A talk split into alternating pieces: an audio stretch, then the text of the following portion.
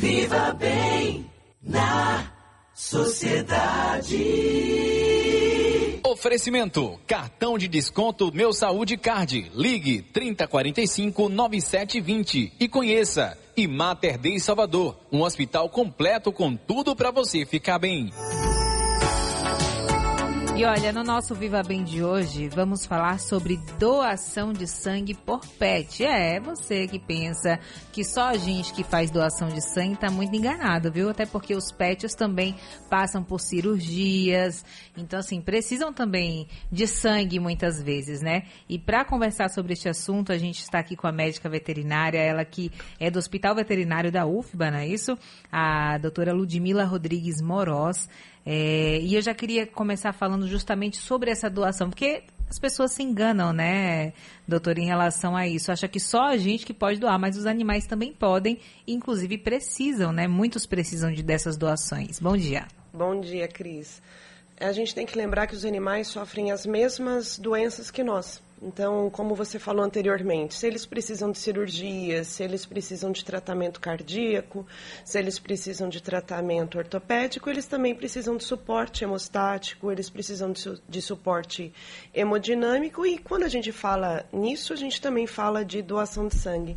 Então, há necessidade constante de captação de novos doadores, sejam cães, sejam gatos, e estamos sempre aptos a tirar as dúvidas e espalhar a palavra da medicina transfusional veterinária. Agora, sim, é, nós temos que ter uma, por exemplo, existem alguns pré-requisitos para ser doador precisa pesar acima de 60, são 50 quilos, se eu não me 50 engano. quilos. 50 quilos, é, ter idade entre 16 e 69 anos, né? Então, assim, existe estar bem alimentado, enfim, existem pré-requisitos para fazer a doação. No caso dos animais, quais são esses pré-requisitos, por exemplo? O primeiro pré-requisito é que o indivíduo esteja saudável, uhum. né? então não ter nenhum sintoma, nenhum sinal clínico de doença aparente. Segundo, tem entre 1 e 8 anos de idade, tanto para cães quanto para gatos. Quando a gente fala em peso, aí muda um pouquinho, né? Porque a gente não vai achar um gatinho de 25 quilos, né? Não dá. Então, Só se ele for obeso, acho que ainda assim é difícil, né? obeso. A gente está falando de gato selvagem. Mas para os gatos a gente trabalha com peso acima de 4,5 kg e para cães acima de 25 quilos. Então, levando em consideração estes três primeiros itens, estarem saudáveis, ter a idade entre 1 e 8 anos e o peso mínimo, a partir daí o médico veterinário vai ser responsável por fazer a avaliação de cada doador a doação de sangue. Sim. É, agora sim, doutora, por exemplo, ele se encaixa nesses pré-requisitos, mas existe algum fator que possa influenciar para que ele não doe, apesar de se encaixar nesses pré-requisitos, por exemplo? Sim, a, o, o tutor desses animais vai receber, vai, vai ser questionado sobre alguns itens. Por exemplo, no caso de gatos, os gatos não podem ter acesso à rua. No caso de indivíduos é, que tenham tido algum problema é, clínico anteriormente não podem ter recebido transfusão de sangue. Sim. A gente precisa saber quando que foram realizadas as vacinações. Existe um intervalo entre vacinação e a doação. E aí a gente faz uma série de, de análises quanto a risco de doenças transmissíveis pelo sangue. E depois de passar por essa etapa da entrevista, a gente vai fazer alguns exames laboratoriais para saber se o indivíduo realmente tem condições para doar sangue. Porque às vezes ele não tem nenhum sinal de uma doença, mas ele tem uma doença crônica que fica ali sem aparecer, principalmente quando a gente fala de doenças transmissíveis pelo sangue. A gente tem algumas doenças que são é, que impedem a doação de sangue. No caso de cão, leishmaniose, no caso de gatos, FIV e FeLV. Então são passos. Ele vai receber uma, ele vai sofrer um inquérito, né, uma investigação com perguntas, o tutor, e depois disso a gente vai avaliar laboratorialmente, descobrir se o indivíduo é apto à doação de sangue, se ele está temporariamente inapto, então a gente vai ver, recebeu vacina duas semanas atrás, vamos esperar o intervalo, vamos repetir a entrevista ou não. Infelizmente, esse indivíduo, por mais que o tutor tenha boa vontade, este indivíduo não vai poder doar sangue, como na, na presença de uma doença viral felina. Então, ele tem felve. Infelizmente, ele não vai poder doar sangue nunca na vida. E, assim, é, nós, né, quando doamos um, um, o sangue, uma bolsa nossa pode salvar até quatro vidas. No caso dos animais, como é que funciona isso? No, a tecnologia também chegou a nós. É. Então, a mesma doação pode ajudar de um a quatro indivíduos. Ah, a gente consegue fazer o que é chamado de processamento sanguíneo. Então, no, no laboratório, com todo, todo o equipamento e a orientação do médico veterinário, é possível a gente transformar aquela, aquela bolsa de sangue total em partes do sangue. A gente separa em hemácias, separa em plasma, em plaquetas. Pode fazer uma, um concentrado de fatores de coagulação, o que permite é, auxiliar mais de um receptor e, melhor do que isso, a gente consegue direcionar o tratamento. Então, o meu paciente só precisa de plaquetinhas, então só vou dar as plaquetinhas, eu não preciso dar o sangue total para o meu receptor. Isso diminui muito reação transfusional, isso melhora o tratamento e reduz riscos. E agora, é, a gente tem bancos de sangue também para animais, bancos de sangue públicos, por exemplo, porque temos a Fundação Emoba, né, aqui para humanos, e para os animais também existe esse banco? Pra, pensando como se fosse num trabalho de SUS, sem custos, não existe. Hum.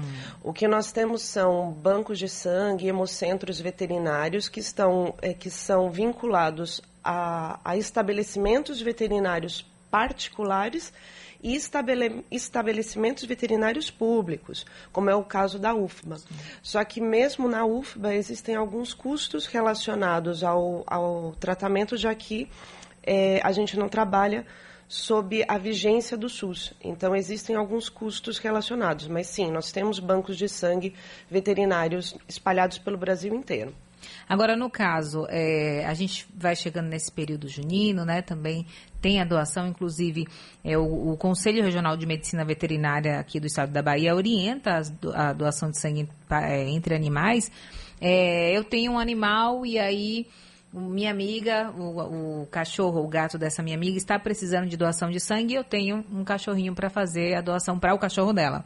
É, eu posso ir, vai ser gratuita essa doação? Como que vai funcionar isso? A doação de sangue ela é gratuita. Uhum. O responsável do candidato a doador ou responsável do do, do indivíduo que realmente vai doar sangue não vai ter custo nenhum. Uhum. Na verdade, ele vai receber uma série de benefícios, como um atendimento veterinário inicial, vai receber o resultado dos exames que forem realizados e também todo, todo o suporte e carinho durante a colheita da bolsa de sangue.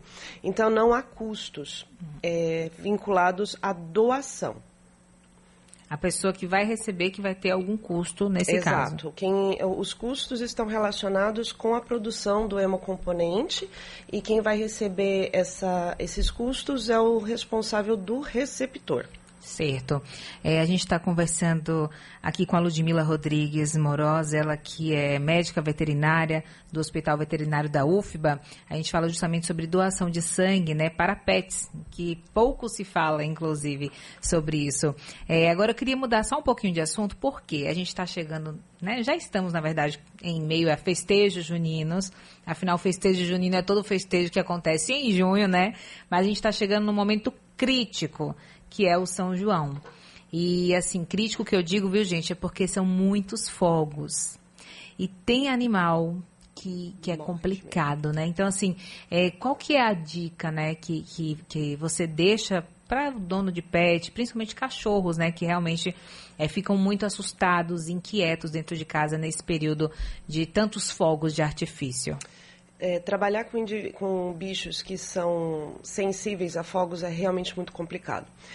O manejo em casa pode incluir colocá-los dentro de um quarto com algum som. Esqueçam deixar o bicho em silêncio absoluto, porque se tiver um silêncio, na hora que tiver um fogo de artifício, ele vai tomar um susto. Então, manter um som nesse, nesse, nesse quarto fechado é, evitar que esse quarto, esse, esse ambiente tenha alguma coisa que possa machucá-lo, como, por exemplo, vidro, espelho, que ele possa quebrar e se machucar. E se for necessário algum tipo de intervenção com alguma medicação para acalmar, aí obrigatoriamente tem que procurar o um médico veterinário. Ele vai ser o responsável por avaliar aquele indivíduo, ver se ele pode receber alguma medicação para acalmar e fazer uma avaliação antes e depois. Mas infelizmente, a maior dica que eu poderia dar é não solte fogos de artifício. É o melhor, né? É o melhor, não são só os animais que sofrem com medo. Existem várias pessoas, crianças, idosos, que também têm medo e que vão passar mal em decorrência desses fogos de artifício. Doutora, muito obrigada, viu, aqui Ai, pela posso... participação. Fica à vontade. Só Pode uma observação. Falando em mês de junho, a gente tem Sim. que lembrar que é o mês de junho que se comemora o Dia Internacional do Doador de Sangue Voluntário. Então, não são só os cães e os gatos, nós, seres humanos, também. Então, fica a dica, porque nesses períodos de, de grandes festejos e de feriados, os estoques ficam muito reduzidos. É verdade. Então, vale a pena, quem puder doar sangue, dar uma passadinha lá no Hemoba. Quem tiver interesse em fazer os seus bichos doadores de sangue, entre em contato com o Hospital Veterinário da UFBA ou outros bancos de sangue mais próximo de casa e vamos lá ajudar a levar um pouquinho de gotinha de esperança para todo mundo. Tem o telefone da UFBA? Do Hospital Veterinário para agendamento de doação de sangue é o 3283 6735. 3283-6735. Isso.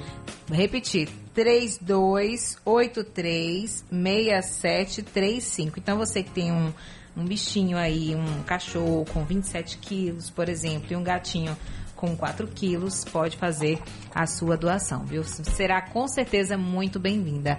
Agora, 11 horas e 43 minutos. Viva bem na sociedade.